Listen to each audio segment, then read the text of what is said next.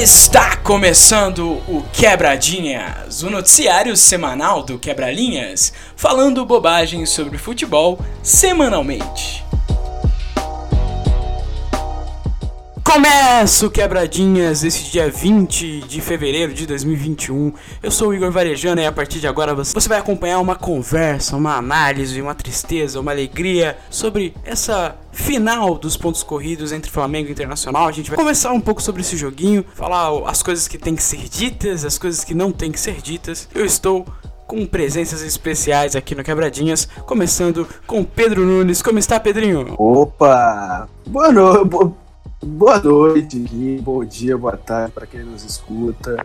Voltando dessa, desse hiato de carnaval, vamos falar muito desse jogo que para muitas pessoas, para grande maioria das pessoas, é, uma, é a final do campeonato que pode decidir e pode dar metade do caminho né, para um e para outro de um, de um jogo bem, bem interessante e, e vai ser na hora de se ver. Vamos ver essa bagunça que vai dar Flamengo e Inter aí. E estamos de olho, como sempre. Além de Pedro Nunes, temos estreia aqui no Quebradinhas, Gustavo Lousada, diretamente da Rádio Universitária lá do Rio Grande do Sul. Seja bem-vindo ao Quebradinhas. Gustavo Gus, boa noite para você. Tudo bem, tudo bem, Igor. Um abraço, abraço a ti, ao Pedro. Prazer estar aqui. Eu que já acompanhei alguns programas e tava aguardando o convite, né? Então, fico honrado aí com o convite de participar e também, né, como o Pedro falou, é, de, de falar sobre esse Flamengo e Inter, jogo que pelo que a gente acompanhou nos últimos anos, né, não teve um jogo tão decisivo assim, e certamente um dos jogos mais importantes é, do, da história dos pontos corridos, né, um, praticamente uma final. Então, certamente vai ser um grande jogo. Acho que a gente tem muito aí a, a falar sobre essa partida.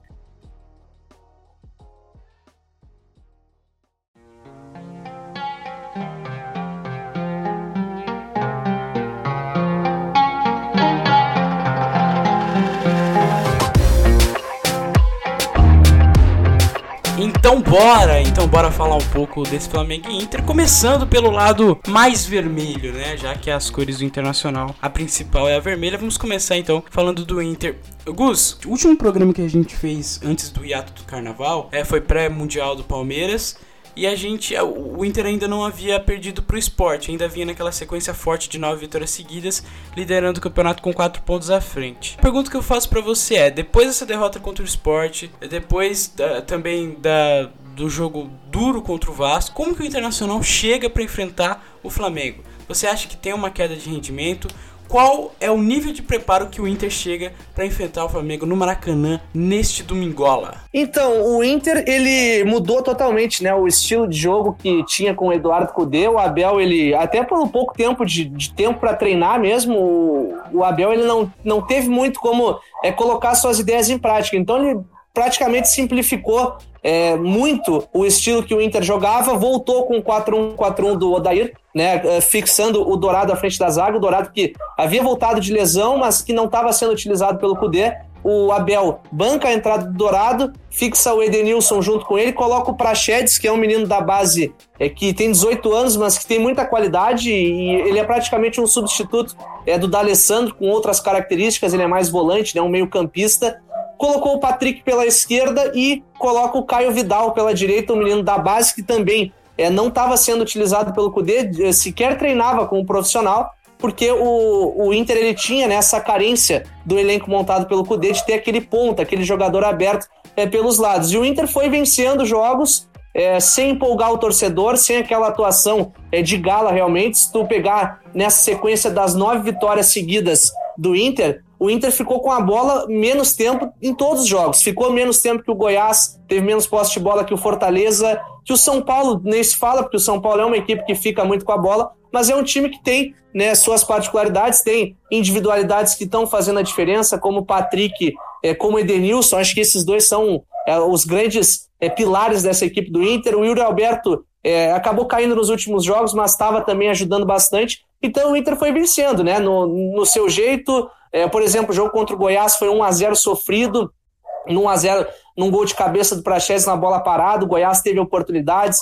Contra o Fortaleza saiu ganhando, tomou um empate, acabou vencendo no fim. Acho que talvez dos nove jogos, acho que o jogo do São Paulo é, foi o, o melhor. Mas eu não vi queda de rendimento no Inter. Eu acho que o jogo contra o esporte é, foi um jogo em que a, as circunstâncias da partida elas, ela prejudicou o Inter. Né? O Wendel ele é expulso no início do jogo e deixa o time com um a menos. Depois o Inter acaba levando um gol é, numa saída de bola errada do Dourado, que estava sendo, como eu falei, um dos melhores jogadores do time, perde ali a, a, a bola no meio campo, sai o gol. O Inter consegue um empate e depois é, um, um, um, lance bizarro, né? Onde o Lomba achou que a bola tinha saído, a bola não saiu, gol do esporte novo, e no segundo tempo achei o Inter nervoso. Achei que o Inter é, teve no segundo tempo, né? Muito nervosismo, não conseguiu botar a bola no chão e foi presa fácil para o esporte, que poderia ter feito até mais gols. Acho que foi um jogo é muito ruim do Inter, mas porque as circunstâncias da, da partida elas acabaram é, fazendo com que o Inter né, tivesse erros e não conseguisse furar o bloqueio do esporte. Contra o Vasco,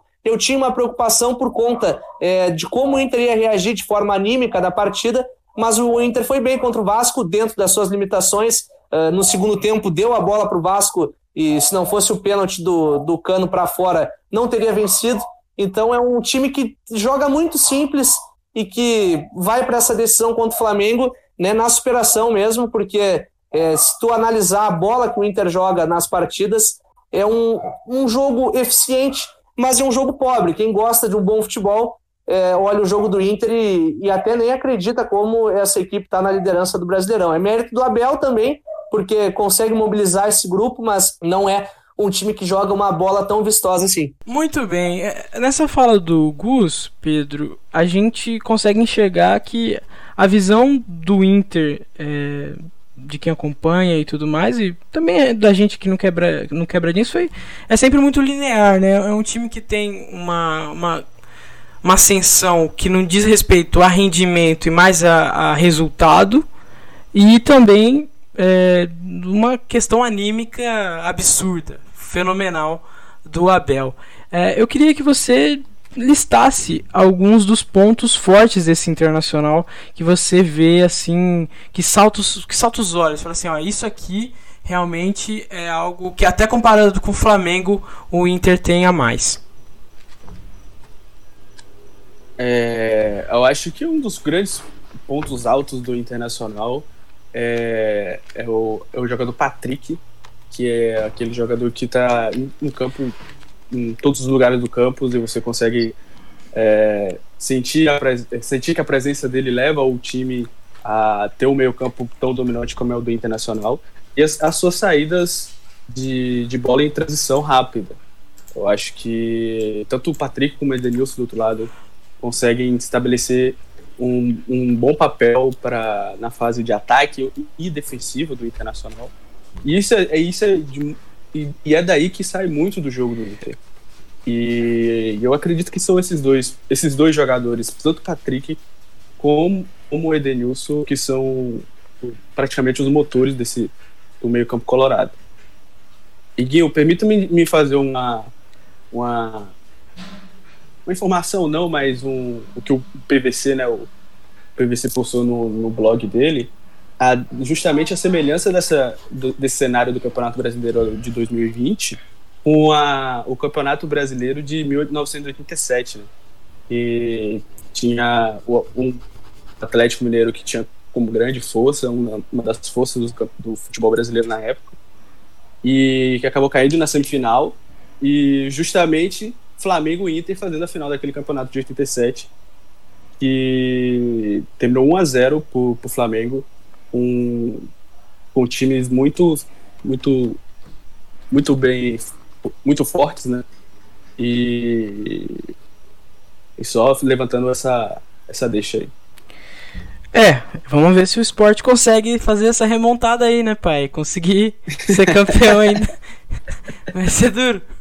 O esporte conseguir, buscar, conseguir buscar o Inter. E se, e se, o esporte, o esporte pode ter sido também né, um personagem nesse campeonato claro, de exato. 2020, é porque se o Flamengo for campeão brasileiro, vai ser muito por conta da derrota do Inter pro esporte também. Então não, o esporte não deixa de ter uma participação nesse campeonato também, né? Perfeito, perfeito, perfeito. É... Tem o TN7, né? perfeito. Agora a gente vai partir um pouco para finalizar o Inter, acho que seria interessante a gente pensar em algumas perguntinhas aqui que eu preparei, separei pra gente olhar para esse time do Internacional liderando o campeonato. O Inter que é o único campeão invicto da história do futebol brasileiro, né? Desde 89 busca esse título tão sonhado. É, de 89 não, 79, né? O título de, de 79 no qual o Inter foi campeão invicto. Né? Uma história realmente fenomenal que tenta, depois de tanto tempo, ser campeão. Então a pergunta que eu faço é a seguinte: olhando para esse time do Inter, vocês dois vão responder, tá? Eu acho que, eu acho que a resposta é um pouco simples até, mas é, cada um vai ter que responder de uma forma diferente, não vai poder repetir a resposta, assim como já é o padrão quebra-linhas. Então vamos lá. Quais jogadores, qual, qual jogador do Inter hoje vocês é, escolheriam para jogar no Flamengo? Vocês acham que encaixaria naquele time do Rogério Senna? Começa com Pedro Nunes. Acho que o, o Patrick. Acho que o Patrick encaixaria no, no, time do Flamengo, justamente fazendo a, essa esse box to box. Mas no lugar do Arão ou do Diego? Essa é a pergunta, essa é a questão. Eu acho, eu acho que do Diego. Eu acho Diego. que do Diego. Acho que do Diego. Porque. É. É.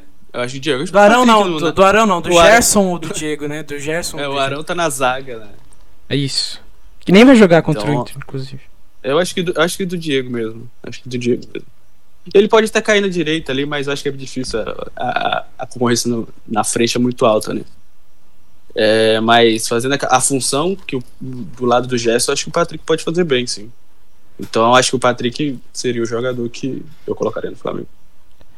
É, o, o, o Gus, o Pedrinho já roubou o Patrick. Eu tava aqui pensando é, o, em como o Patrick pode ser utilizado nesse time do Flamengo, né? Porque é, desde 2018 que o Patrick joga no Inter, ele sempre foi aquele jogador aberto pelo lado esquerdo.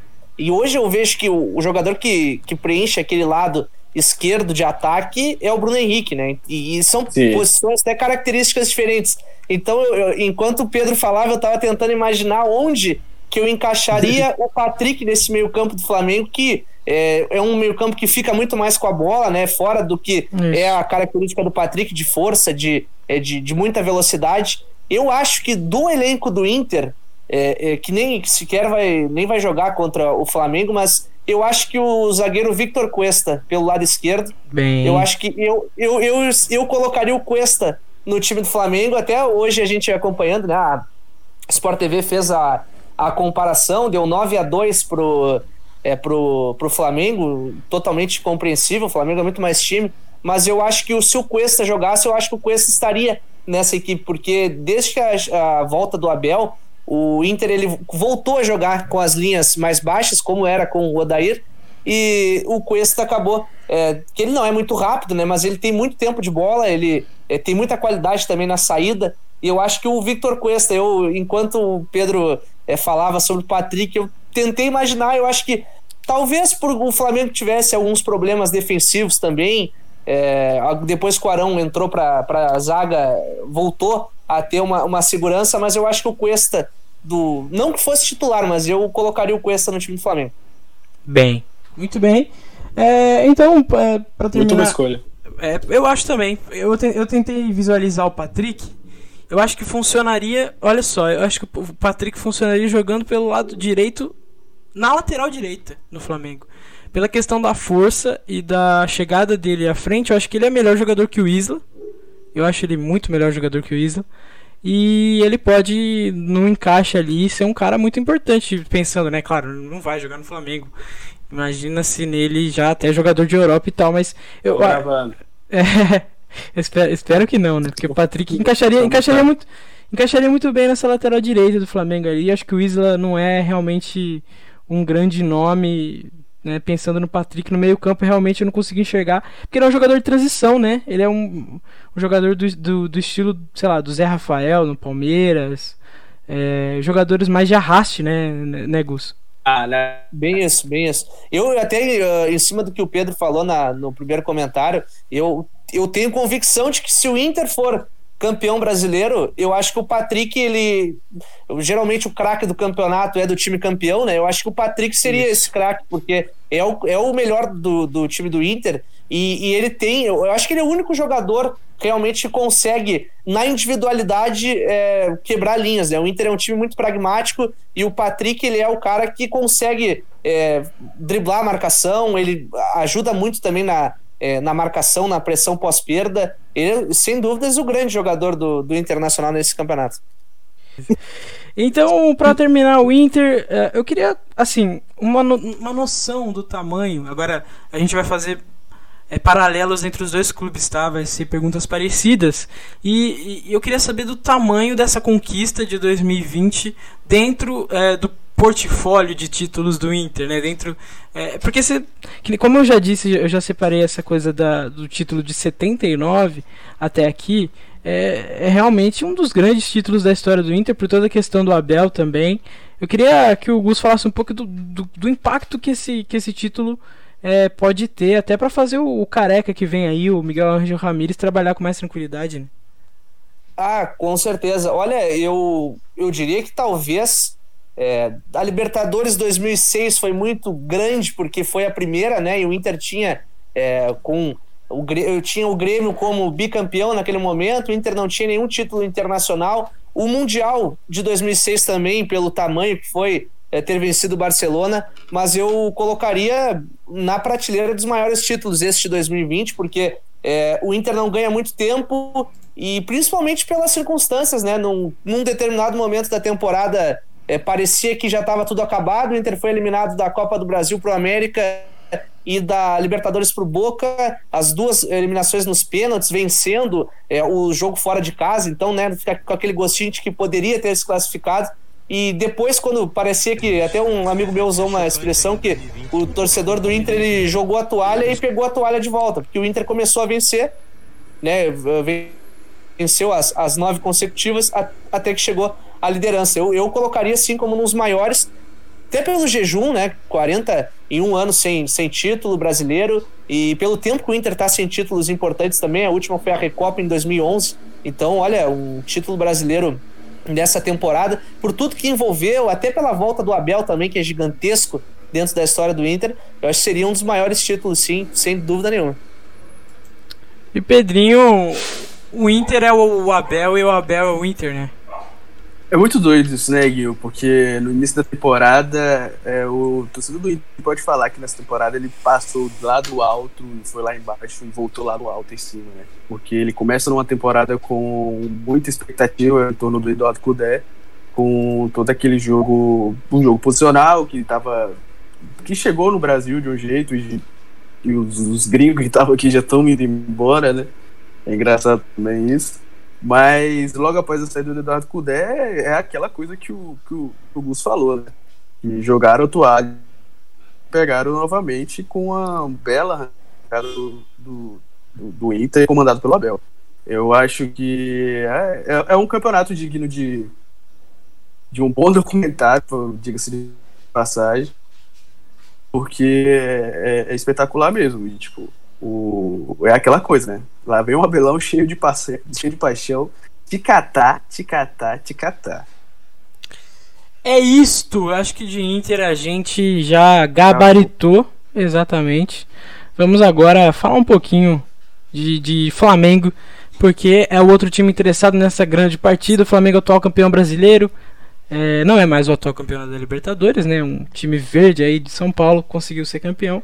É, Gus, quais são os pontos fracos desse Flamengo? Como você acha que o Abel pode montar a estratégia para o Inter vir? Lembrando que as estratégias do Abel têm sido é, meio parecidas, porém tem alguns jogos que é, é, um pouco diferente, como por exemplo contra o São Paulo, que o time foi para cima, contra o Vasco também, que nos primeiros, no primeiro tempo partiu para cima do Vasco.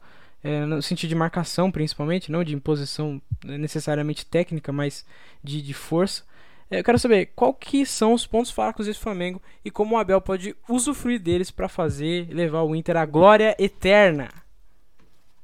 Pois é, o, o Abel que ele, ele monta sempre as suas estratégias baseadas né, nas, é, na, na forma com que o adversário joga. Por exemplo, puxando aqui rapidamente, é, contra o São Paulo, o Inter teve 30% de posse de bola e fez 5 a 1 mas fez a marcação alta, né, marcando a saída de bola contra o Atlético Paranaense que chamou a atenção. Ele utilizou o Marcos Guilherme, é, que estava sendo muito pouco utilizado. Na entrevista ele explicou que era para cobrir as subidas do Abner, inclusive ele mostrou o dado de que o Abner participava de 70%, 60% das jogadas ofensivas é, do Atlético, e naquele jogo ele não tinha participado muitas, muito por conta da marcação do Marcos Guilherme. Eu vejo hoje é, o time do Flamengo, eu tenho. Eu, eu sempre me, me, chamou a atenção desde que ele estreou. Acho que ele tem muita qualidade, principalmente com a bola no pé, mas ele deixa muitos espaços. E é, é sempre o corredor do lado direito defensivo deixado pelo Isla, né? Inclusive o Inter aproveitou no jogo do primeiro turno. E o Isla é um jogador que, uh,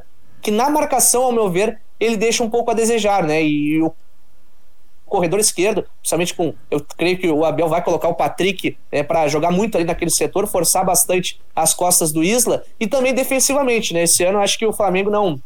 Por mais que com a entrada do Ilharão é, tenha melhorado um pouco, mas o sistema defensivo do Flamengo esse ano ele não, não foi, não repetiu né, o rendimento de 2019. Eu creio que, que é mais ou menos isso. É o lado direito defensivo e também né, o miolo de zaga, por mais que o Arão esteja muito bem, mas o Gustavo Henrique, na minha visão, por mais que ele tenha é, melhorado nas últimas partidas, ele também não passa muita confiança. Eu acho que é por aí que o, é, que o Abel vai explorar, mas é o Pedro estava falando do, do quarteto é, da frente, é, quando os caras estiverem inspirados, não tem muito o que fazer, né? Porque eu vejo que a melhora do Flamengo ela se dá muito por depois que o Everton Ribeiro voltou a jogar bem, né? Ele teve, ele acabou oscilando em algumas partidas ali que é, o Flamengo tropeçou e acho que a partir do jogo contra o Grêmio, né, ele voltou a jogar muito bem e para mim é o grande termômetro do time do Flamengo. Se, se o Everton Ribeiro tiver inspirado, eu acho que o, o Flamengo dificilmente perde o jogo.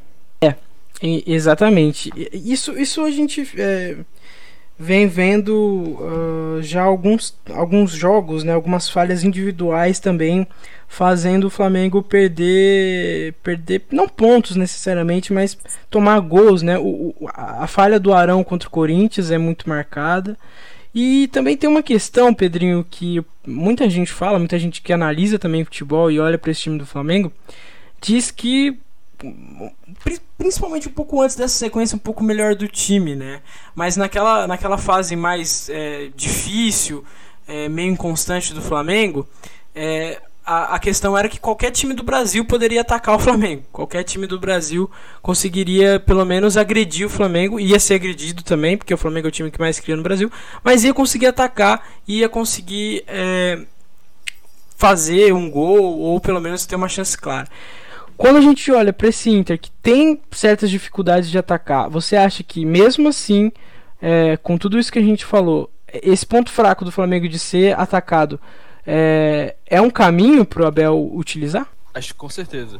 Acho que o, o jogo do Inter, é, justamente contra o Flamengo do Maracanã, vai passar muito pela, por, essa, por essa leitura. Flamengo, Flamengo, acho que pelos 15 minutos conhecendo o terreno, vendo como o Inter vai se portar, e depois eu acho que a pressão, o Flamengo buscando a posse de bola e buscando funcionar a rodada do jogo, vai, vai predominar durante a partida. Acho que também o, acho que é o que o Inter justamente espera, sair no, na velocidade e tem os, as peças certas para isso, né? Não sei como o Inter vai se a provável escalação do Inter, o Gustavo pode me ajudar. Mas eu acho que vai, é, vale muito a pena você explorar as costas do Isla junto, justamente com o Patrick e até o Yuri Roberto caindo por lá. É, e o, além do, Denilson, né? E e justamente essa, esse, é, essa preocupação que o Inter deve ter com, com o quarteto de ataque. Flamengo, né? O quarteto de ataque foi que é muito, é muito qualificado, a gente não cansa de falar isso, o cara é até repetitivo. Mas não tem o que fazer, não tenho. É, é, a, é a leitura dos caras. Se o cara estiver inspirado, é complicado de segurar. Mas acho que vai, o tom da partida vai, vai, vai predominar por essa, por essa área mesmo. Eu vou ficar muito espantado se acontecer algo diferente. É, antes de ir para as perguntinhas, eu queria saber é, de vocês o seguinte. Que é uma questão que, inclusive, eu vi em alguns, alguns outros programas o pessoal falar, né? A marcação-pressão do Inter, é, sem o Arão, pode ser um problema sério para o Flamengo, pensando na saída de bola com o Gustavo Henrique, que provavelmente é o substituto nesse momento do Arão. A gente não sabe né, quem vai entrar. Mas é, essa é a questão, porque o Inter sabe fazer marcação-pressão, já mostrou isso contra o São Paulo. E aí, Pedrinho, o que você, se você fosse o Abel hoje, você tentaria partir para cima no, no, no, começo do jogo, fazer aquela marcação-pressão, ou segura, dá aquela, aquela segurada e espera os caras? Eu acho, eu acho que, tipo, esse tipo de jogo, cara, eu acho que vai. Geralmente, 15, os 15 minutos, os 15 minutos vão ser de por estudo. E eu creio que o Internacional vai se portar na defensiva, jogando, jogando na resposta do jogo do Flamengo. E se, se, o, se o Abel se o Abel optar por marcação pressão, justamente explorando essa questão do, da, da, ausência do Arão e a velocidade do Gustavo Henrique, é, é, é uma, uma boa tática. Então, eu acho que eu acho que vai ser acho que é, é bem complicado mano. Deu um nó na minha cabeça aqui agora. O... Mas eu acho que o Abelão, acho que o Abelão vai jogar na defensiva, vai, porque o, o clima do, do jogo é justamente esse clima de Copa, jogo de final. Eu acho que vai ser esse jogo bem estudado mesmo por parte do Internacional é, durante o começo do jogo. É isso. E, e você, Gus, quanto a isso, o que, que você faria? Então, eu, o Inter ele tem, e principalmente quando joga fora de casa, ele tem é, comportamentos diferentes até dentro do mesmo jogo. Um exemplo é o jogo contra o Vasco. No primeiro tempo, marcação alta, é, é, roubando bola no campo de ataque, criando oportunidades, fez um gol, poderia ter feito outros dois, né? O, o Fernando Miguel fez uma defesa é, com o rosto, inclusive, numa finalização do Yuri Alberto. Só o Inter assim, teve volume de jogo. No segundo tempo, o Inter recua as linhas, vencendo por 1 a 0 e praticamente deu a bola para o Vasco, né? E, e, se enchiqueirou em frente à área. O próprio Abel ainda mudou, sai o, o, o Maurício, que é um praticamente um atacante, coloca o Rodrigo Lindoso, que o Maurício já tinha amarelo. Então, praticamente povoa o meio-campo e recua as linhas. Então, o Inter ele tem essa particularidade né, de, de ter diferentes comportamentos dentro do jogo, mas é um time que joga muito sem a bola, tanto marcando em cima quanto saindo no contra-ataque próprio jogo contra o Palmeiras foi assim, né? O Inter faz um gol no início do jogo e depois é, baixa as linhas e no segundo tempo, no contra-ataque, o Yuri Alberto fez o segundo gol. Então eu vejo que é isso. Eu acho que o Inter ele é muito imprevisível, mas eu creio sim que o Inter vai explorar, obviamente, o jogo sem a bola, que é a característica do Abel, mas eu não creio em o Inter defensivamente o jogo todo. Eu acho que é o primeiro tempo, principalmente o início do jogo, acho que o Inter pode subir as linhas, é uma estratégia que o Abel tem utilizado nas partidas, mas aí cabe né, a qualidade do Flamengo. Se o Flamengo é, começar a jogar do meio para frente, aí o, o jogo ele vai condicionar o Internacional a recuar as linhas. Mas eu acho que não vai ser uma postura tão defensiva do Inter desde o início. Eu acho que é uma equipe que marca muito, que sem a bola marca demais. O próprio Patrick e o Edenilson, que com a bola são é, os, os grandes jogadores desse time do Inter, eles ajudam muito na marcação também. Né? E o Inter está encaixado de certa forma. Eu acho que, é, independente de adiantar as linhas ou de recuar, eu acho que o Inter sem a bola vai marcar muito, porque se não marcar o Flamengo, é, é um abraço, né? É um abraço. Uma pergunta, você.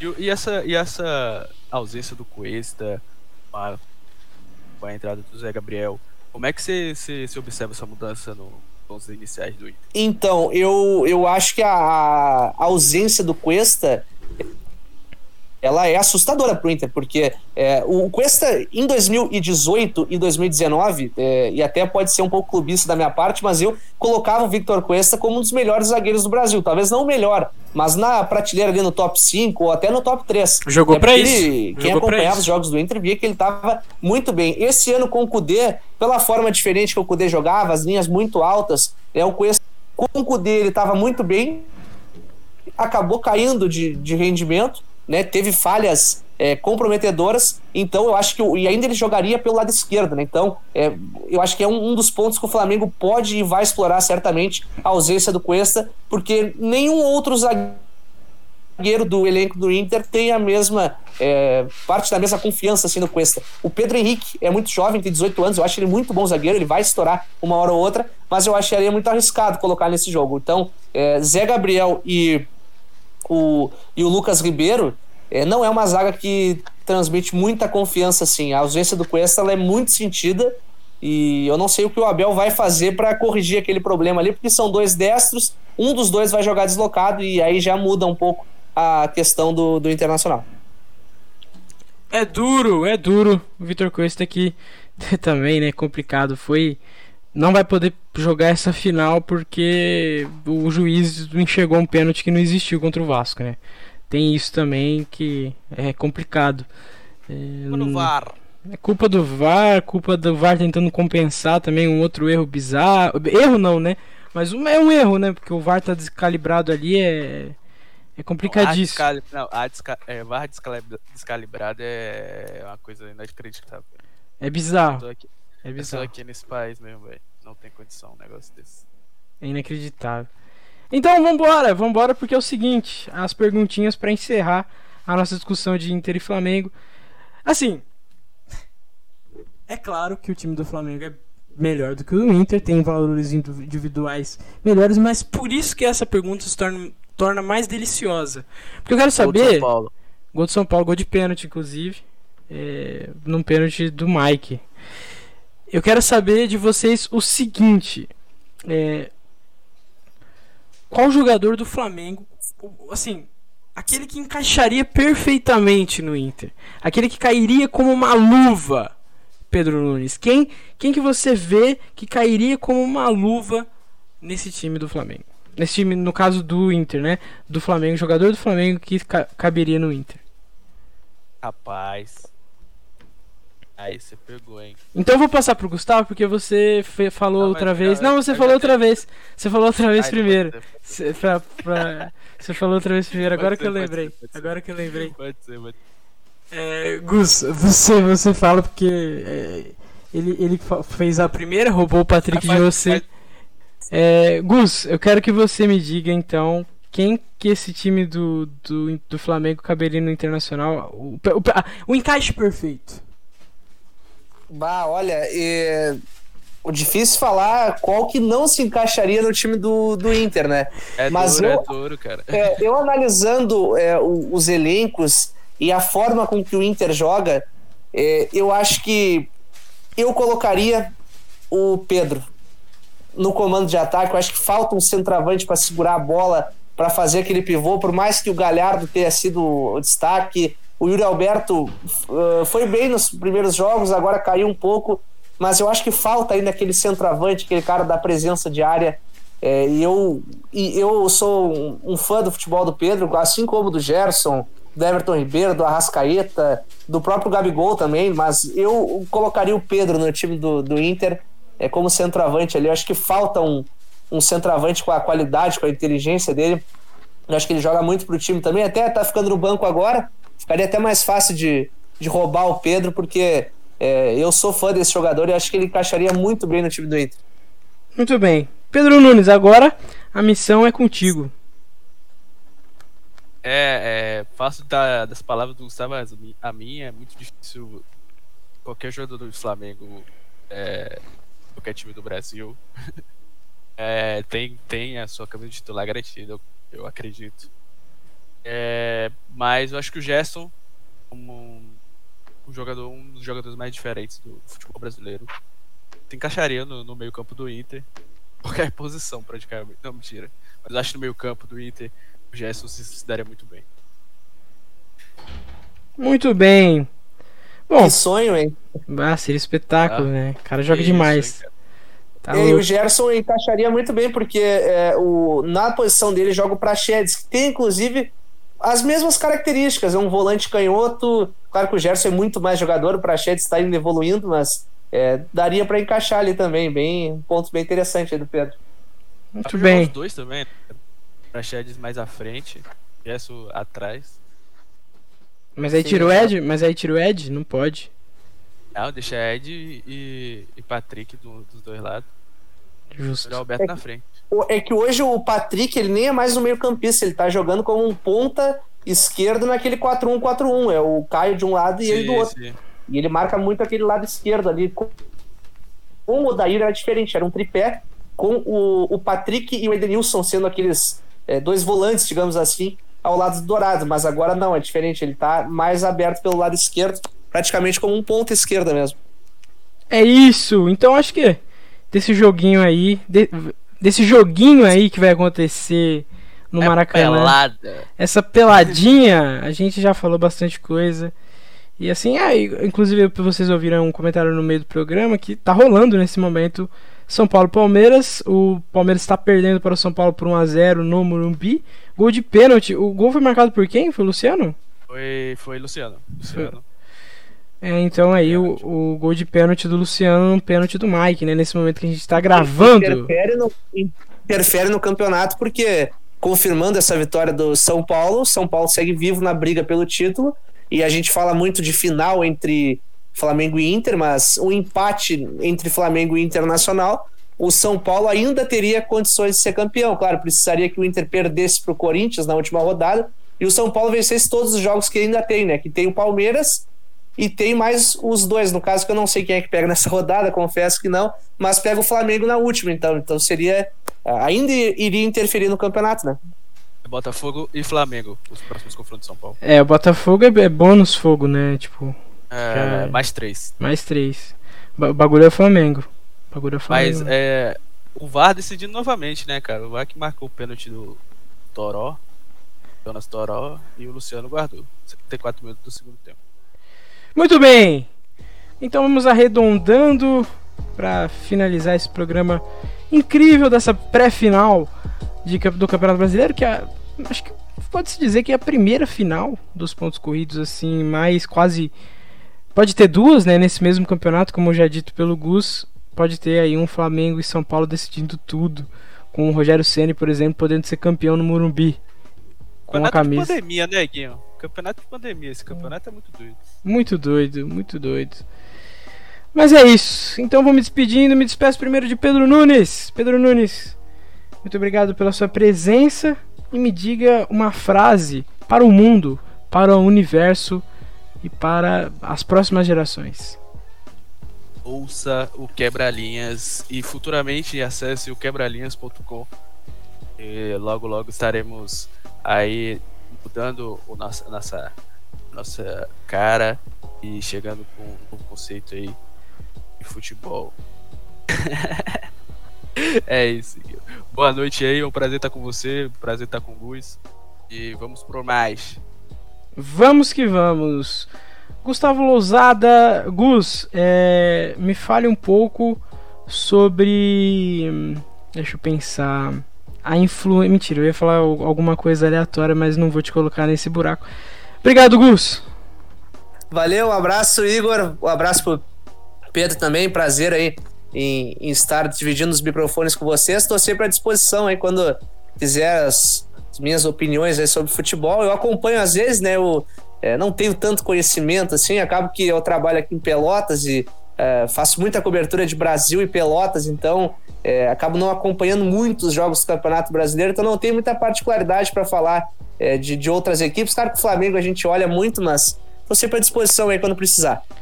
Nada, e ó, você já fica convidado para um especial que a gente vai fazer, que já, eu já estava na minha cabeça de algum tempo, inclusive, que é sobre o futebol na pandemia, para falar um pouco da realidade dos times pequenos, de times com é, orçamentos menores, a gente falar um pouco do Brasil aí, falar um pouco dos times do Sul, de como vocês, vocês aí estão fazendo essa cobertura. Seja convidado, viu, Gustavo? Beleza, tamo aí, só chamar. É isso, gente. Obrigado, obrigado demais. Os quebralinhas. E vamos por mais. Beijo, beijo, beijo em todos. Muito obrigado.